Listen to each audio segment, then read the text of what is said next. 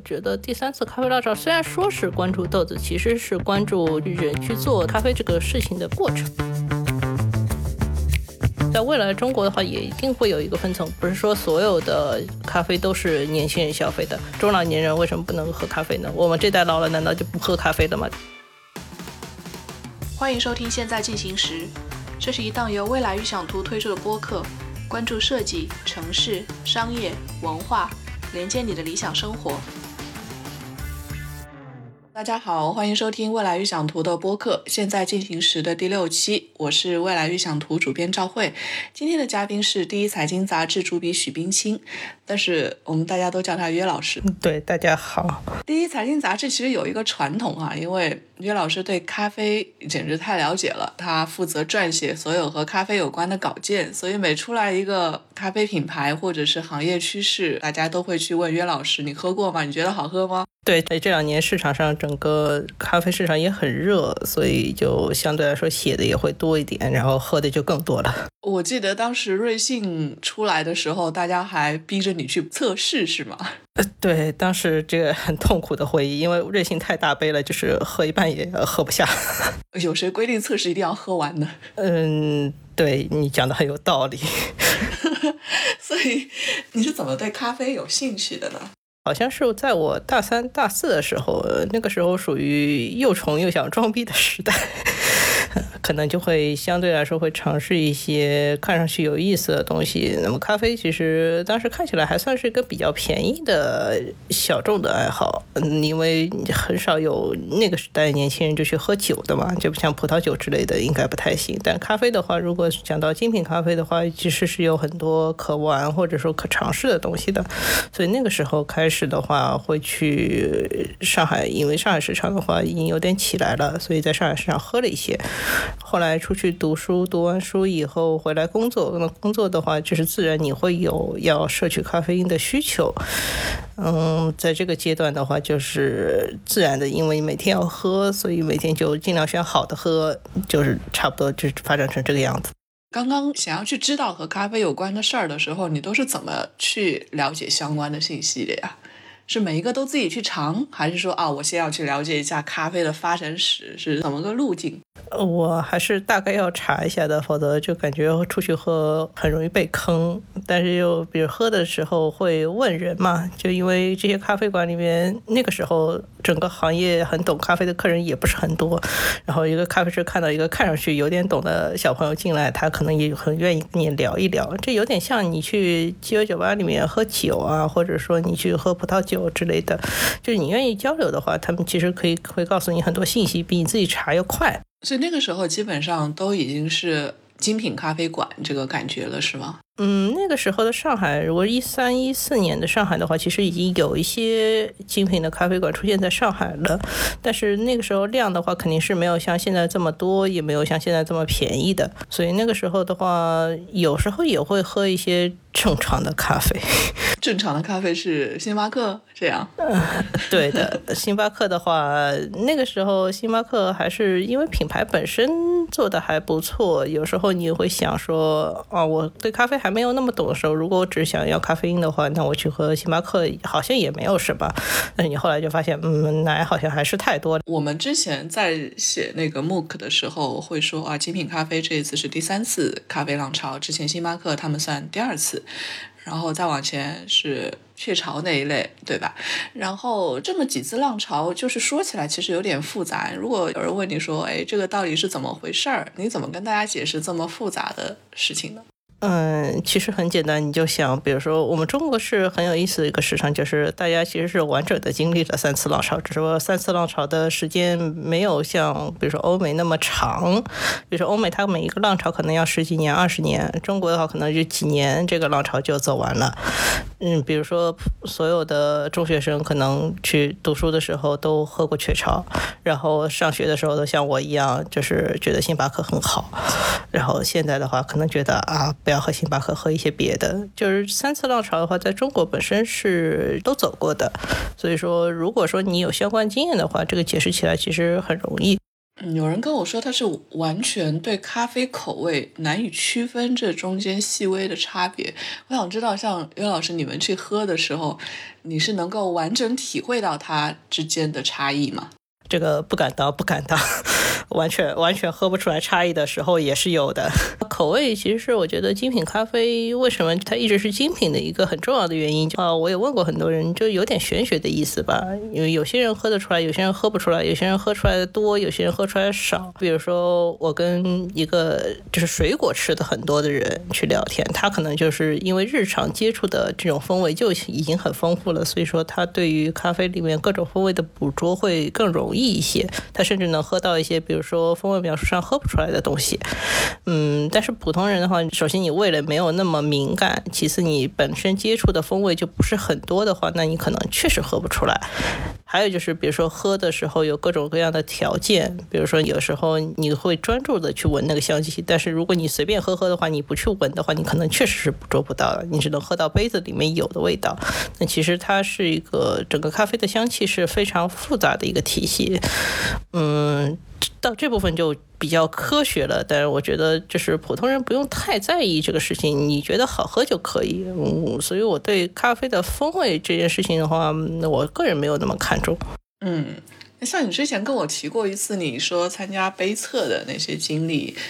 杯测有什么说头吗？嗯，杯测的话是这样子，就是说。在咖啡豆从生豆变到熟豆，就是把它烘一下，对吧？然后再到，比如说冲成咖啡饮料的这个过程，你可能会有各种各样的变量，比如说你的生豆怎么处理的，或者说你的生豆是烘成什么样子，比如你浅烘还是深烘，对吧？然后你再把它冲成咖啡饮料那个过程，你的水温高还是低，用的量多不多？你的冲煮手法其实有很多变量可以影响，就是一个咖啡豆最后冲出来的那个味道。那么杯测的话，其实。实就是有一些固定的手法，把这些变量都给固定下来，就有点像我们初中就学过一个很重要的科学手法，叫做控制变量法。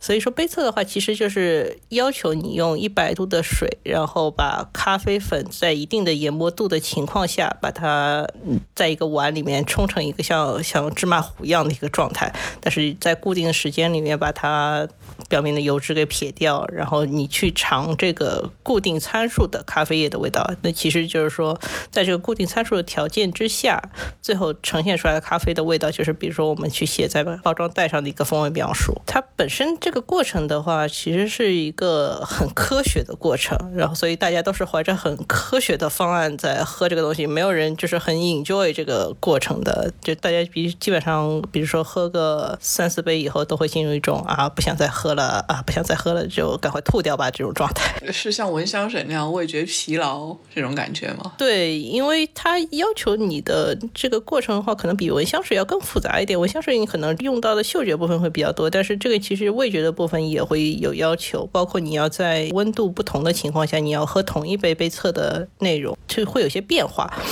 所以说。就其实这个过程是比较痛苦的，就你可以想象成用用人来做科学分析的一个感觉。嗯，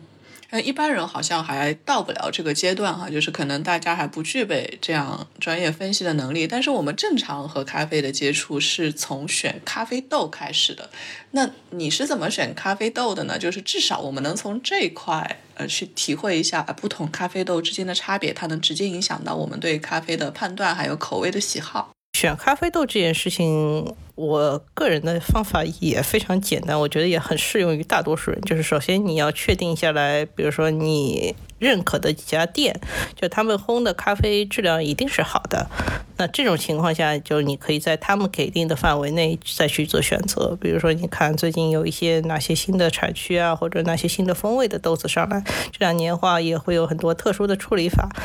基本上你就是看风味描述，看个人喜好来选，不会有大的问题。但如果你觉得还是不放心的话，如果有实体店的话，你再去喝一下，这样会好一点。嗯。但是我还是想说，大部分人接触咖啡或者说风味的咖啡的话，也不一定要从咖啡豆开始，可能从门店开始会是更好的一个选择。因为门店的话，你可以还是那句话，可以跟咖啡师多交流，多交流的话，有助于你就是丰富你整个知识体系，也有助于你的鉴赏能力的提升。所以有时候比较保险的方法就是去一家你看上去还比较认可的店，然后跟咖啡师去聊，甚至让他去推荐。哎，觉得还不错的咖啡，一点点去了解这相关的知识，对吧？对，就是聊是特别特别重要的一个事情。甚至于，比如说你在自己喝咖啡的过程中，你也可以去把你的。感受分享出来，比如说你去买豆子，你可以去写评论，或者是你可以去跟咖啡师去沟通。就比如说，哎，我这杯喝出来怎么样？甚至我有时候，比如说我自己买的咖啡豆，我会带到咖啡店里面去，就如果比较熟的话，然后让他们，比如说闲下来的话，他们来冲一下，跟你自己冲煮的情况有什么不一样？这个时候就是可以有很多沟通或者找差距的部分。嗯，你遇到过那种哎，你自己冲和他们冲味道口味差异很大的情况吗？这好像也会直接影响到，它影响到我是不是要去升级我那套设备？我觉得这是特别常见的事情啊，就是自己冲出来和他们冲出来这个差别很大。首先，你可能器具上就不会很统一；其次，就是说你手法上可能没有人家那么熟练，人家一天冲好多次，你可能几天才冲一次，甚至几天也冲不了一次，对吧？就熟练度上面肯定会有差异，但是也是自己要摸索一些可能说更适用于自己的方法，不是说所有都要做到专业水平吧。你平时都是自己手冲吗？还是怎样？有一些什么？啊，这个就是属于看这个当天的勤奋程度。当天勤奋的话，我就会把六七件东西都好好的拿出来，每个稍微整理整理，然后冲一杯，冲一杯喝的不好的再冲一杯。如果犯懒的话，可能会有一些别的方法，比如说最近买了个冷泡壶啊，就迷上了冷泡，天天冷泡，冷泡 everything。嗯，也有一种，比如说市面上有的那种便携的咖啡液啊，或者胶囊啊之类的。都会去尝试，主要是看当天对咖啡因的需求是什么。比如说，我当天想喝一杯好喝的东西，那我可能就会稍微用心一点。如果当天只是想快速的喝一杯，那。可能就选择更方便一点的产品，你看这完美的过渡到了咖啡业哈。其实这事儿是这样，就是我们最近在写一篇稿件，然后呢中间是在了解现在咖啡市场上有一些什么样的新的趋势。我记得最早是约老师在一个深夜，然后突然跑来敲我说：“哎，你知道于田川咖啡这么一个品牌吗？”我说我不知道。然后最后我们查了半天和这个品牌相关的东西，最后呢就看到哎好像。胶囊咖啡这么一个市场，现在开始渐渐在中国引起了重视。我我倒是很想和大家去把这个事儿给展开聊一聊，因为这真的是和我们现在的生活越来越相关的一个趋势，就是犯懒的时候能够解决这个犯懒的问题嘛，而且口味上渐渐也能达到大家的需求。就是胶囊咖啡到底是个怎么回事儿？可能很多人还不了解，叶老师你能跟大家来解释一下吗？嗯，我觉得可能还是要像我们文章里面一样，把这个事情区分一下。比如说，大家最早认知上面，胶囊咖啡应该是，比如说像雀巢他们主出的一种小罐子的咖啡，是类似于金属罐的一个一个设计，对吧？你它可能要配一个看上去就是蛮丑的机器，一定要配机器来用。你也往机器里面加热水，稍微等一会儿，然后它就自己把那个小胶囊嘟一下戳破，然后就有一股咖啡液 biu 的出来。就有点像我们意式浓缩咖啡机的一个简化版。那其实它整个设计原理也是在简化，是传统的半自动咖啡机。因为传统的半自动咖啡机的话，你需要自己把那个咖啡磨成粉，磨成粉，然后装到手柄里面，再把这个手柄给给装到咖啡机上面，然后咖啡机再用热水去冲这个咖啡饼，然后相当于出来一个很浓的一股有点有点油兮兮的一个咖啡液。我觉得大部分中国消费者都不知道星巴克那些拿铁啊或者摩卡。啊，本质那咖啡机里都是这样出来的嘛。但星巴克的不同就在于，它不是用半自动咖啡机，它是用全自动咖啡机。那就是咖啡粉的这个部分的话，其实在机器里面自动的就磨好填进去了。那其实胶囊咖啡的话，就是把磨好的咖啡粉再用一个金属的，就是密封性很好的小罐子装起来。个人觉得有一点点像小罐茶，但是它的整个设计的话，跟机器配套在一起的话，就是可以仿生整个意式浓缩咖啡机的这样一个效果。所以说，它可以做很多意式浓缩可以做的东西，比如说摩卡或者是正常拿铁这种 cappuccino 都是可以做的。嗯，但是我们今天讨论的这个是一个另一种形式的胶囊咖啡，就是它只是形态上有一点像那个东西，但我觉得它形式上更有点接近于像奶精球。我不知道大家知不知道奶精球这个东西啊？就是你当年喝雀巢的时候，比如说三合一的话，它会有两瓶东西，一瓶是咖啡，一瓶是奶精，对吧？那个奶精总是更快的被小孩子吃光的一个东西。但现在的话，可能是奶精粉这种形态会少一点，更多的是比如说就是奶精液。芝芝脂末或者说奶液的这种形态，奶液的话，它会有一个小小的一个包装包起来。我们今天说的胶囊咖啡的话，基本上也是类似于这种形态，只不过它里面装的不是奶液，装的是浓缩度比较高的咖啡液。嗯，这个东西的话是这样子一个过程。我去年写了一种比较好的速溶咖啡，然后我就彻底的走上了研究这种大快消领域的咖啡有没有升级可能的这么一个很小众的方向，就是我已经不关心瑞幸了。然后去找了一些创新的产品，然后发现啊，中国实在是没有什么创新的产品，就嗯，每次想继续这个话题的时候都比较失望。结果这两年的话又去看，就发现了说，哎，市场上有个什么东西卖的挺好的。单纯是从销量的角度去看，因为我觉得销量本身能代表一部分问题吧。然后就看到了说有这么一个长得蛮神奇的东西，但它本质上就是浓缩的咖啡液，只是包装上面奇特一点。但销量上 OK，所以说我们就顺着这个方向去看，结果发现，哎，这个到底是不是个日本品牌的疑惑，就是在我心头萦绕了很久，所以我就跑过来咨询了一下汇总。它跟我们现在呃市面上的这一些咖啡形态来说，哈，它算是一个新的技术吗？嗯。它的形态本身背后是有新的技术的支持的，这个很多人可能就比如说你单纯去作为消费者去购买的话，你是不会想到这一层的。比如说我们以前就是中国国内的话，有几家创业公司会去卖所谓的冷萃咖啡液。它的形态也是液，对吧？然后它只是包装形态上，它是可能包成一小条，它不是包成一个咖啡胶囊的样子。但是实际上，人家能够把咖啡液在就是说稀释完了以后，同等浓度的情况下，它就是前期能浓缩到这么高的程度的话，是有它的比较特别的技术，包括它在包装的或者是杀菌的这个环节的话，都是要做得更好的。就是后面我们研究了一下，不得不承认，这个确实是。更高明的技术也没有什么好意外的。现在会比较流行吗？我记得当时呃我们在看它各种各样的销量啊或者是什么，好像它会是一个就是因为比较容易去冲泡，所以说现在越多人愿意去买这样的产品，是这意思吗？嗯，对，就是说销量本身的话，一个我觉得是可能是有一些促销，或者说它本身的定价原因，因为我们后来去。问了一些人，大家还是觉得说他打的那个价格带，比如说三到四块钱一颗胶囊的这个设计话会比较好，就很便宜嘛，看上去跟雀巢已经差的不是很多了。还有就是说你确实提到的像可玩性会比较高，因为本身在咖啡液的这个层面的话，我们就不用讨论像速溶粉一样的，就是它能不能溶解或者好不好溶解的问题了，它。本身就是液体嘛，那它的使用场景的话，它可以跟任何的液体混在一起，比如说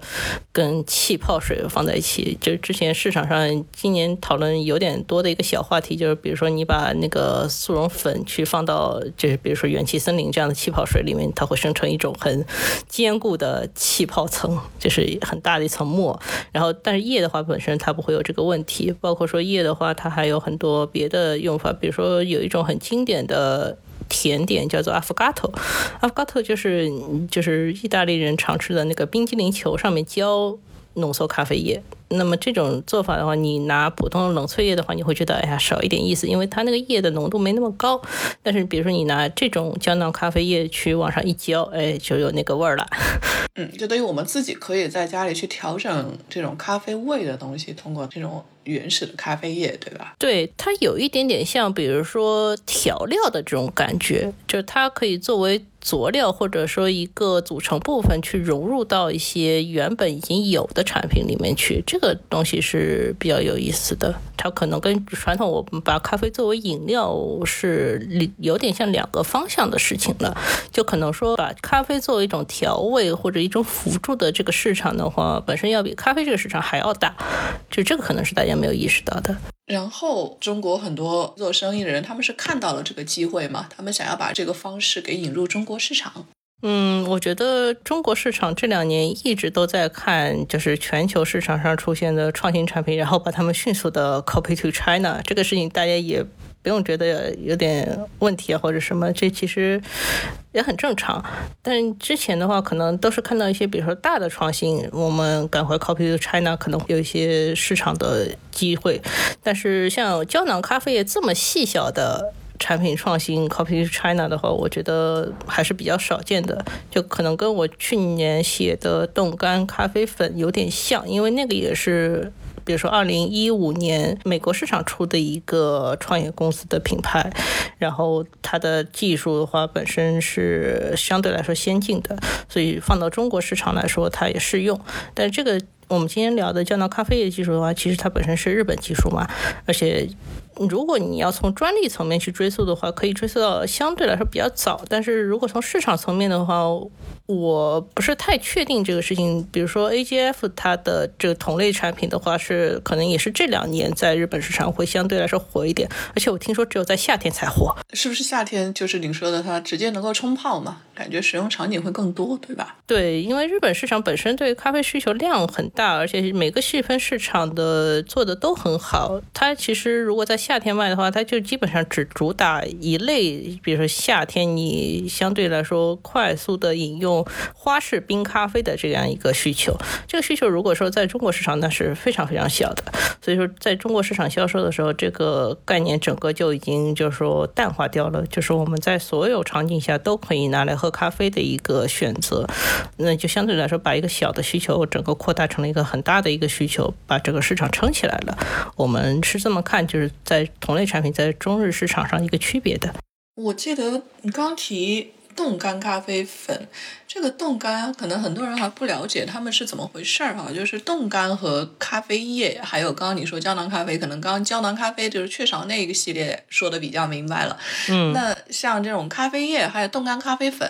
它真的是和我们最后呃使用上是有什么样不一样的地方吗？嗯，我想过如何去解释这个问题，有没有更好的解释方法？可能我以后会再想一想。但是我现在还是按照技术流程来解释比较好。就是很简单，我们都想在任何地方，比如说在家里或者办公室，喝到一杯有点像正常咖啡冲煮出来样子的咖啡。但是这个过程比较复杂，所以说就导致很多人没有办法去喝。那么速溶咖啡的话，解决了一个方法，就是我先把咖啡豆里面的有效成分都萃出来，就我自己先。形成这个咖啡液，然后的话，我再把这个咖啡液以容易保存的方式保存下来。那么一个就是我们提到的粉状，还有一个就是，比如说你如果包装做得好的话，你可以以液状的形式来保存。其实液状的话，归根到底就是我们这次讲的咖啡胶囊液，只是它的。保存的方法，包括说中间有一些杀菌的方法的话，会有一些比较高明的地方。但是如果是粉的话，它就相当于你要把液里面的水都给提出来，然后它最后才能形成一些粉，对吧？那么常规的像雀巢的话，它其实使用是热干，就是把这个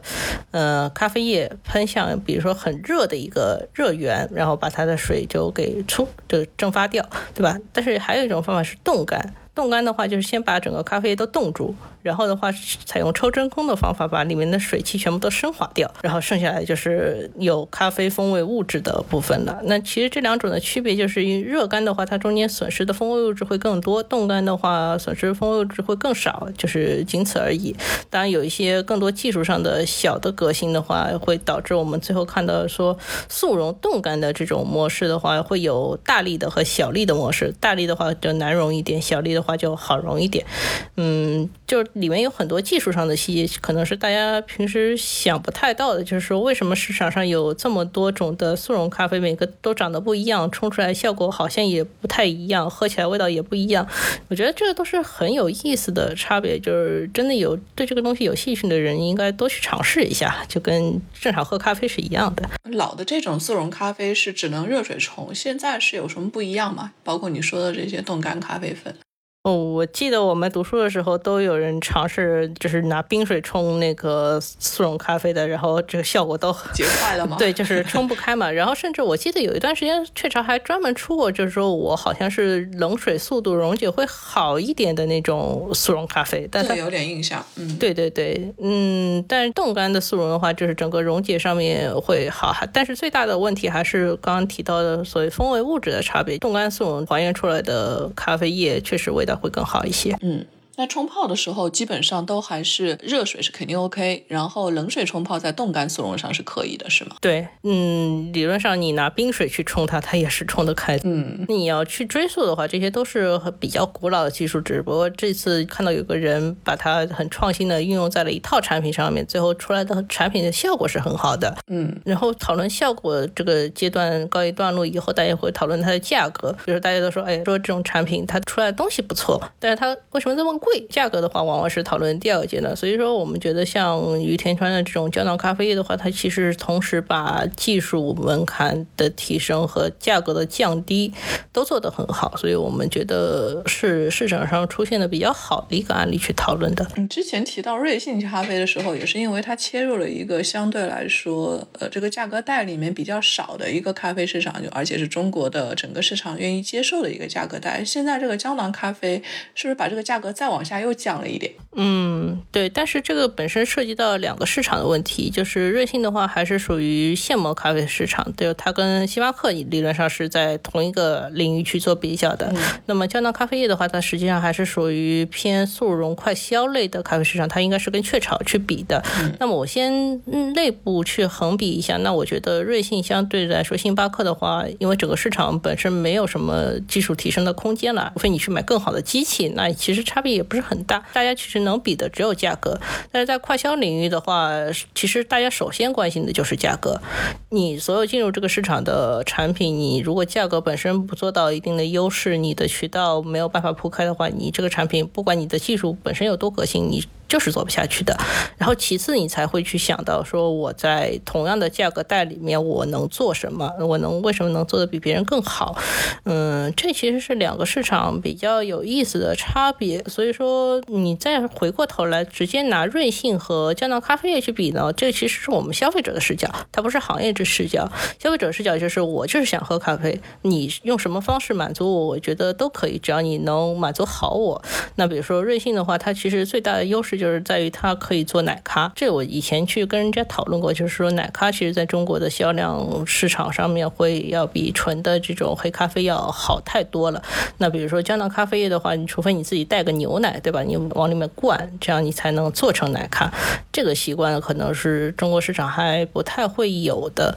嗯。但是如果从价格的优势上来说，瑞幸的层面的话，它主要是用高频消费来做到。比如说我用低价的话，我可能还能赚到一点点，因为你消费的量多。但是快消的话，它本身就是要保证一定的毛利率的前提下，我再去铺整个的量。嗯，所以在消费者层面的话，这两个东西的相互之间的可替代性，其实我觉得是存在的。比如说你在办公室平时叫瑞幸，然后现在改喝。改喝咖啡液这个情况肯定是有的，我是这样觉得的。他们的口味现在从消费者端来看，应该算是基本。会接近是吧？就如果不是奶咖这一块，你不是做奶咖，因为它可能存在其他的变量嘛。嗯，如果是单独去看它咖啡本体的口味，是不是现在已经相对来说已经口感上能够达到比较好的程度了？各种不同的这些新产品，我们还是从黑咖啡这个视角来说啊，我觉得没有太大的区别。甚至说，如果你更喜欢柔和一点口味的人，会更喜欢咖啡液。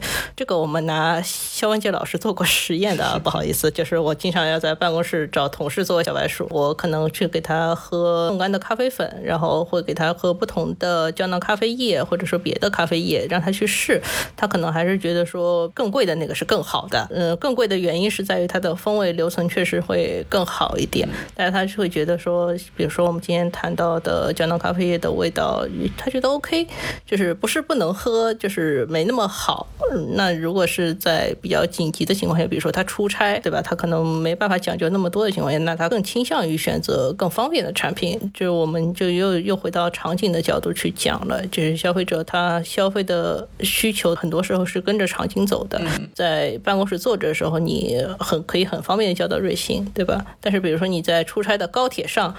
比如说在五个小时的高铁上，你突然想喝一杯咖啡，你。没有办法叫瑞幸，你怎么办？对吧？就是有很多细小的场景的应用的话，会是一些新的产品它可以打的一些点。嗯。我们刚刚再去说那些三次浪潮的时候，它应该是既有消费场景的变化，它也有技术本身的变化。那你说像这一次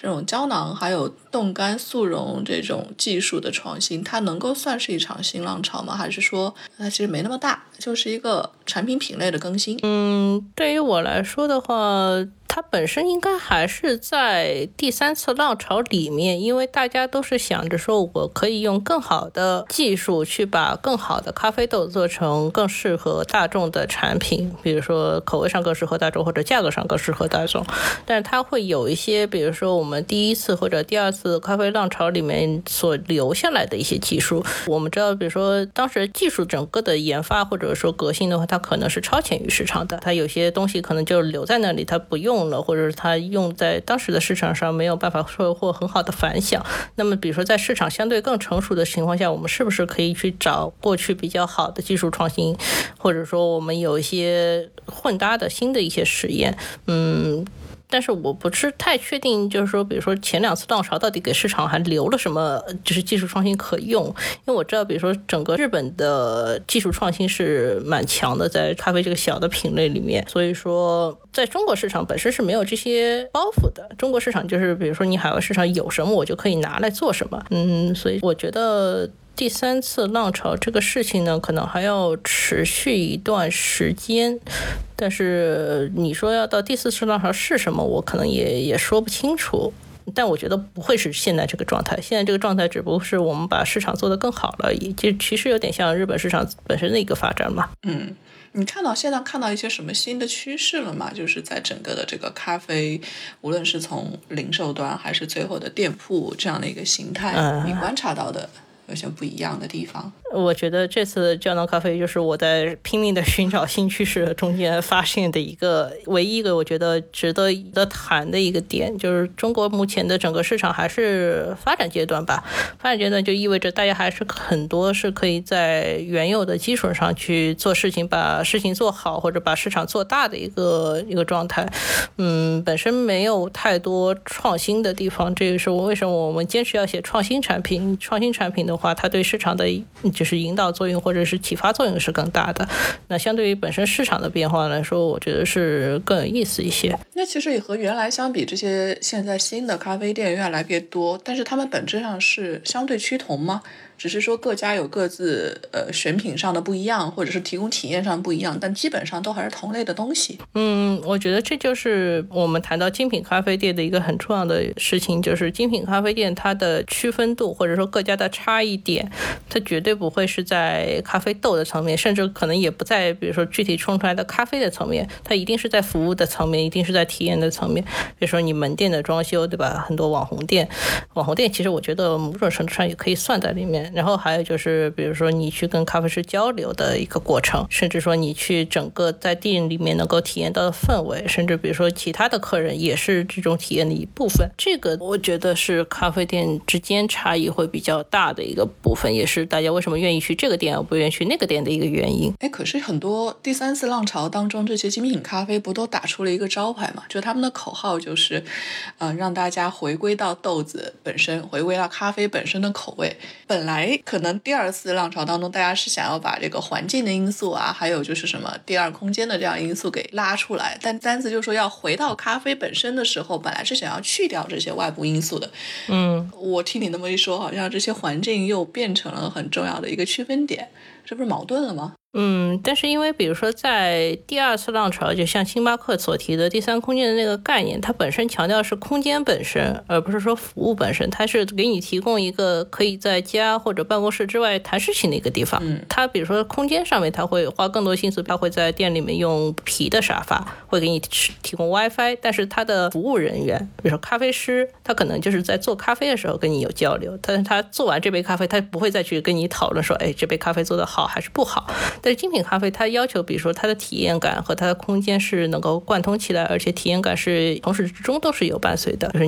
他去跟你聊你要什么咖啡的时候，跟你去讲解这杯咖啡的时候，甚至比如你喝完咖啡以后，你可以再跟他去交流。就这个过程的话是是贯通的，而且说空间层面的话，我觉得要比第二次浪潮的时候有很多精细化、个性化的一些做法。因为说实在话，第三次浪潮的话，大家都是小的门店。小门店会有更多个性化的东西。我觉得再说回到咖啡豆的话，本身它只是说能够在这样更好的空间感或者体验感之下，你才能感觉到说，哎，这个豆子确实是不一样的。这就是又回到我们开头说的东西，大家很多人是喝不出来好的咖啡豆和坏的咖啡豆之间的差异有没有那么大的。就他可能平时喝惯星巴克，他去。乍一喝精品咖啡，他可能觉得啊，这个东西好酸，这个东西好苦，这个东西很奇怪，对吧？那如果说你去关注豆子本身的话，它可能反而会得到负面的评价，也说不定，对吧？那所以说你要用一整套的体验和感觉去引导它，这个东西对于人的要求，我觉得反而是更高的。所以我觉得第三次咖啡辣潮虽然说是关注豆子，其实是关注去人去做咖啡这个事情的本身的这个过程。嗯。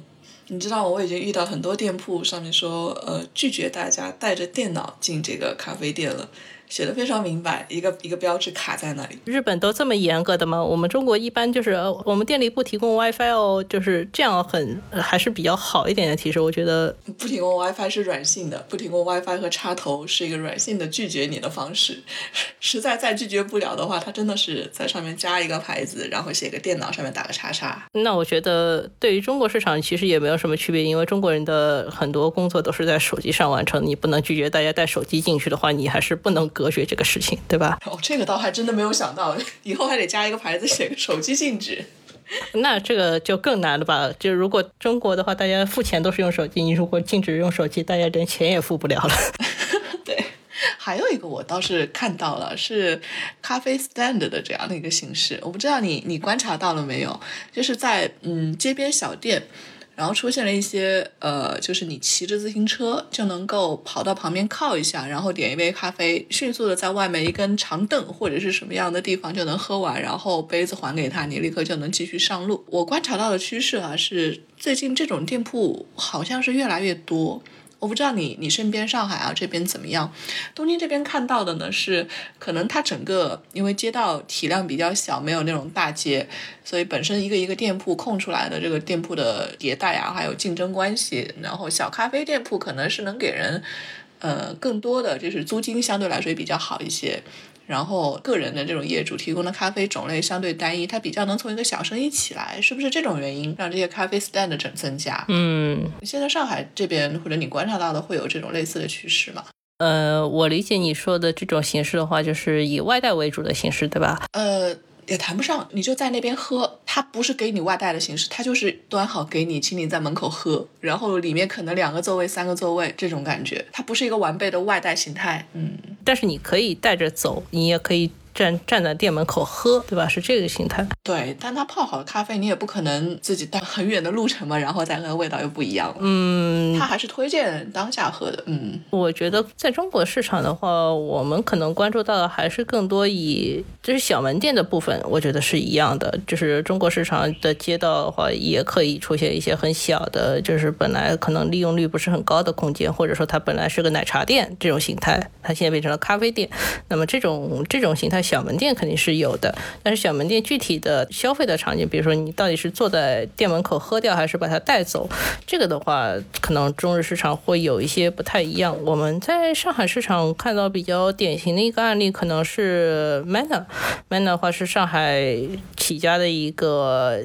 我们叫它连锁精品咖啡品牌，就是它现在门店也不少，但是就是说价格上面很亲民，可能十几块钱，如果你自己带杯子的话，十块钱可能就能喝到一杯美式，呃，非常的便宜，然后价就是味道上面也不错，嗯，它的起家就是从一个我们当时。讨论好像是只有两平米的一个店起来的，那大家可能就是要在外面排队排很久去买一杯咖啡，这没有像你刚刚说的东京，大家骑着自行车喝完一杯就走这么潇洒的感觉，就反而排队的是中国很常见的一个一个问题。对，嗯，那你说那个咖啡店，它如果能够把价格控制到这么低的一个程度，它整体的品质怎么还能维持在精品咖啡那个档位上吗？嗯，所以我们觉得它很有意思的一个点是，它正好。跨在了大众咖啡和精品咖啡的这这个这个位配置上面。比如说星巴克的豆，它可能你觉得很差，它实际上没有那么差；精品咖啡的豆，你觉得它非常好，其实它可能也没有那么好。就是它其实中间的地带还是蛮大的。那它正好在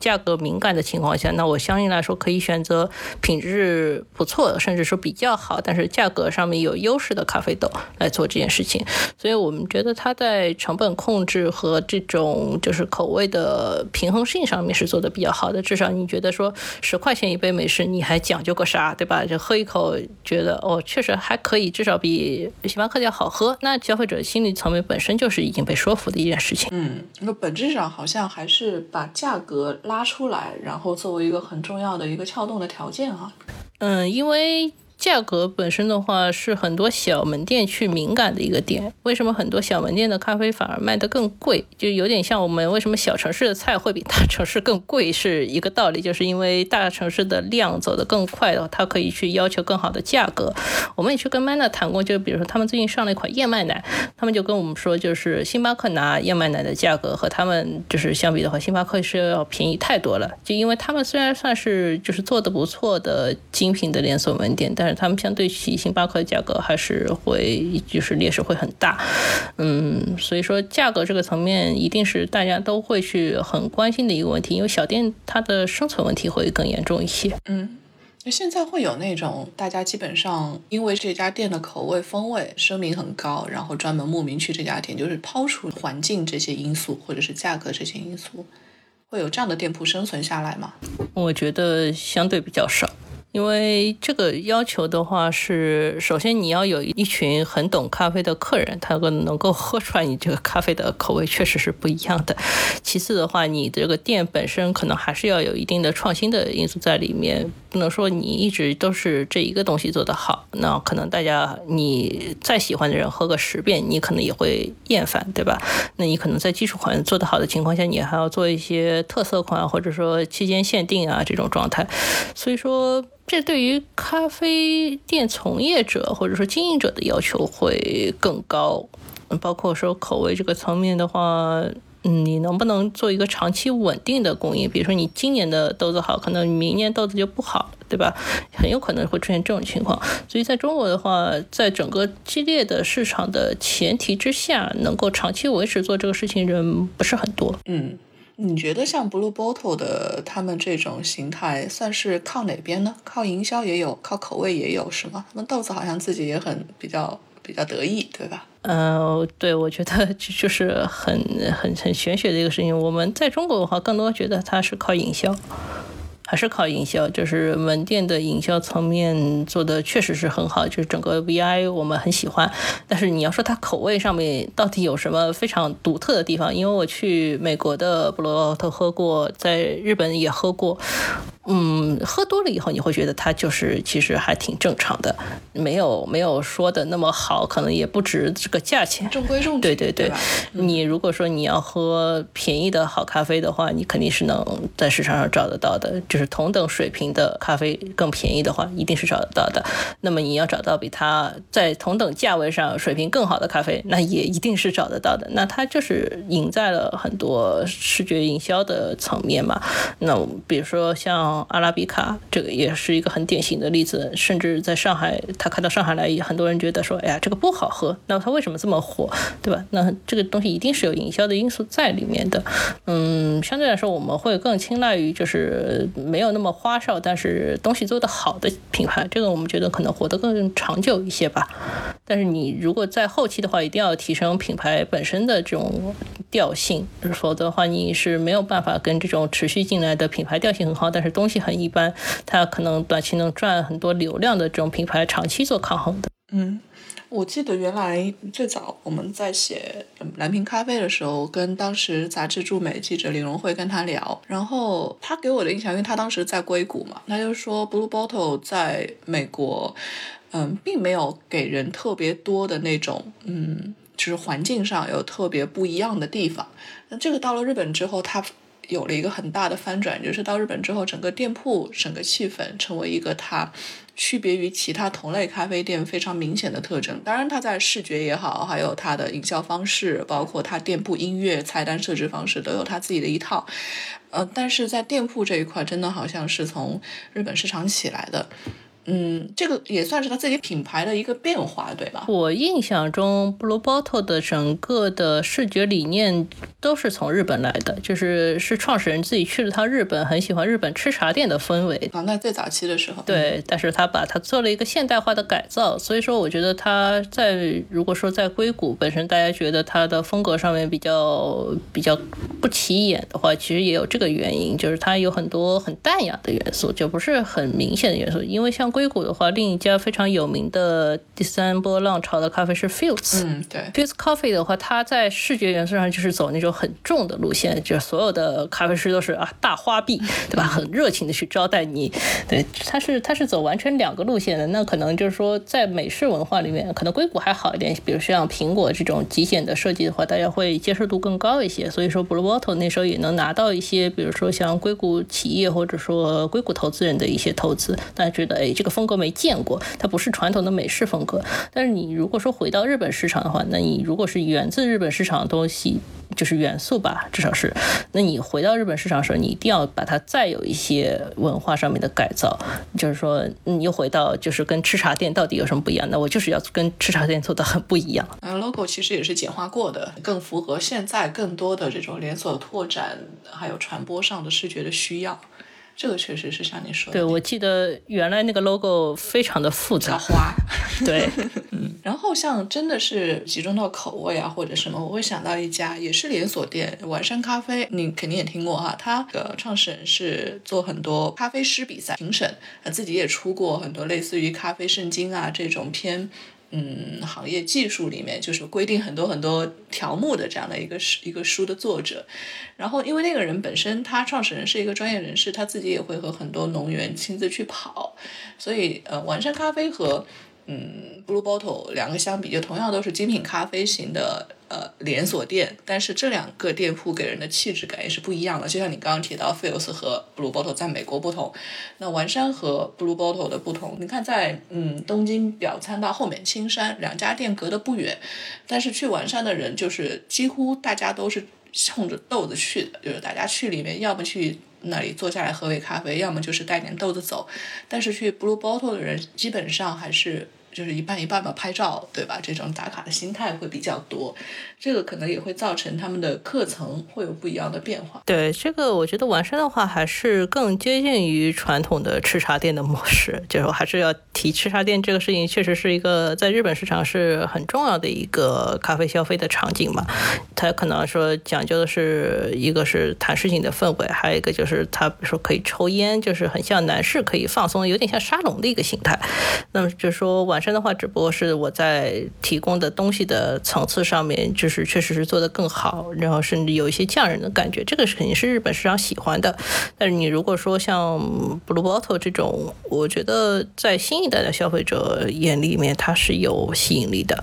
但不代表这这个东西两个一定要分出个高下。就是日本的中老年客层还是很重要的消费群体。那我觉得在未来中国的话，也一定会有一个分层，不是说所有的咖啡都是年轻人消费的，中老年人为什么不能喝咖啡呢？我们这代老了，难道就不喝咖啡了吗？这不可能，对吧？嗯。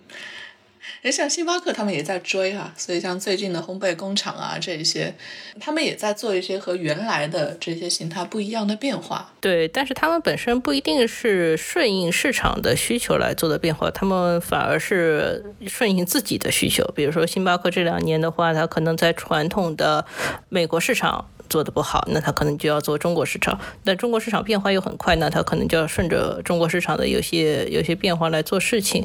嗯，它本质上是最终的目的是为了提升整个公司的利润。这个是比较明显的一个事情，所以它有些实验的方向的话，我们会觉得比较比较走量吧。嗯，但是你如果说到烘焙工坊的话，我还是觉得就是说，作为一个品牌的，就是集中展示自身品牌力的地方的话，我觉得是非常好的尝试。所以建议大家如果有机会去到全世界各地的烘焙工坊的话，都去看一看。嗯，我自己的话是去过上海的和米兰的，米兰的也很不错，就是意外的跟上海的。差别还挺大的，我估计像东京或者说西雅图的店的话，应该也会有很不一样的体验。但是你都会觉得说，这就很不像星巴克。但是你仔细想想啊，这就是星巴克，这个就是很厉害的一件事情。哎，我比较好奇的是，你说那些不一样的体验，是指米兰的那家烘焙工坊店和上海的不一样，还是说和本身它星巴克系列的这些店铺不一样？那首先，烘焙工坊跟整个就是普通的星巴克门店肯定是有很大很大的不一样。首先，他会在店里面把很大的空间用来烘豆子，他会把整个前端的部分都展现给消费者。这个对于普通消费者来说是很新奇的。我怀疑意大利人也不知道豆子是怎么烘出来，所以我觉得他们也很新奇这个事情。其次，就是在后端的层面，不仅是传统的咖啡饮料。上海的烘焙工坊花了一块地方给留给茶，就是他们提湾的那条线，但它又不完全是花果茶那种形式，它还有很多中国传统的纯茶，这个部分我觉得是不错的。像米兰的话，就是说它会留很大的一块空间给偏酒的类型，它会做一些类似于清酒吧的一种设计，我觉得这个。可能意大利人也没有见过，就也挺好的。那因为是偏向于 cocktail 的形式，就有很多创新的东西。嗯，所以说你去普通的星巴克，你肯定是体验不到这些东西。但是你仔细去想一想，就是星巴以星巴克的能力，它确实能够把这些事情都做到，而且说呈现的很好。嗯，上海那个没有酒吗？我记得好像也有酒，有啤酒、红酒那些。嗯，对，酒的话是今年才去加。刚开始的时候，它其实只是引了几款。他和台虎合作的精酿啤酒放在里面，但他没有说专门啊，你说是成品酒，不是他自己的。对，但是就是说做线条的鸡尾酒的话，其实是从去年就是他们整个有一条酒的线开始做了以后才会有的，但那条酒的线现在还特别小，所以我觉得就是说你去做个市场现象来讨论呢，应该也不至于，他可能只是他自己的一个尝试。那我倒是觉得就是市场有可能会跟随他吧，比如说在在咖啡里面加点酒啊这种。创新的产品可能会出来一些。嗯，因为米兰那家我们是没去过哈，东京慕黑这一家，他跟你说的这个基本形态是一致的，除了那些纪念品区，然后咖精品咖啡区，然后再去讲到的就是茶的那一区，还有呃酒的那一区，调酒的，还有面包。啊，基本上好像都是这么几大块，就是它虽然是在一个呃与自己品牌有区分度的地方，但是它还是 完整呃复制了他在连锁店上的各种经验，就是每一个区块放到各个地方都是一块一块的给复制下来。对，它只是每一块做的更大了一些，或者更好了一些，可能会稍微有一些本地化。对你说，在上海那边的中国茶，那可能在东京适合一些日本茶，这个是本地化的内容。嗯。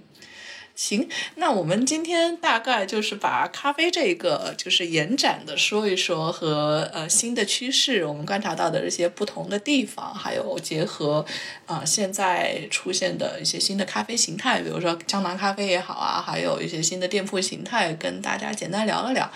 呃，岳老师，你觉得现在我们这样的一个阶段，从消费者的角度上来说，哈，对咖啡这种会有什么样的期待吗？是说口味上的期待更多，店铺上的期待更多，但是有一些什么其他的？我觉得就是各方面都会有期待吧。就是中国说到底还是一个喝咖啡会偏少的国家，哪怕说现在在一线城市现在状况会好一些，但是大家其实还是没有做到，就是说。我更包容性的，或者说更有好奇心的去喝咖啡。你要去试各种各样不同的产品，我觉得大部分人还没有形成到这个意识。这一方面是我们市场本身不够好，就没有办法为大家准备各种各样或者说触手可及的咖啡体验。还有一个就是说，消费者本身他被很多其他东西吸引了，比如说乱七八糟的奶茶、乱七八糟的气泡水，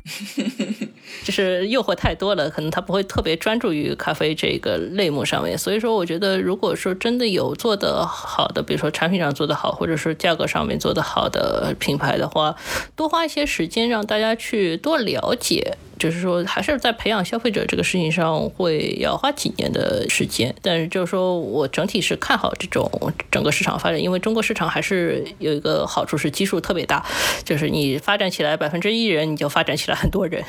行，那我们就继续暗中观察。好的，暗中观察吧。好，谢谢叶老师参加我们今天的节目，我们下期再见。好，下期再见。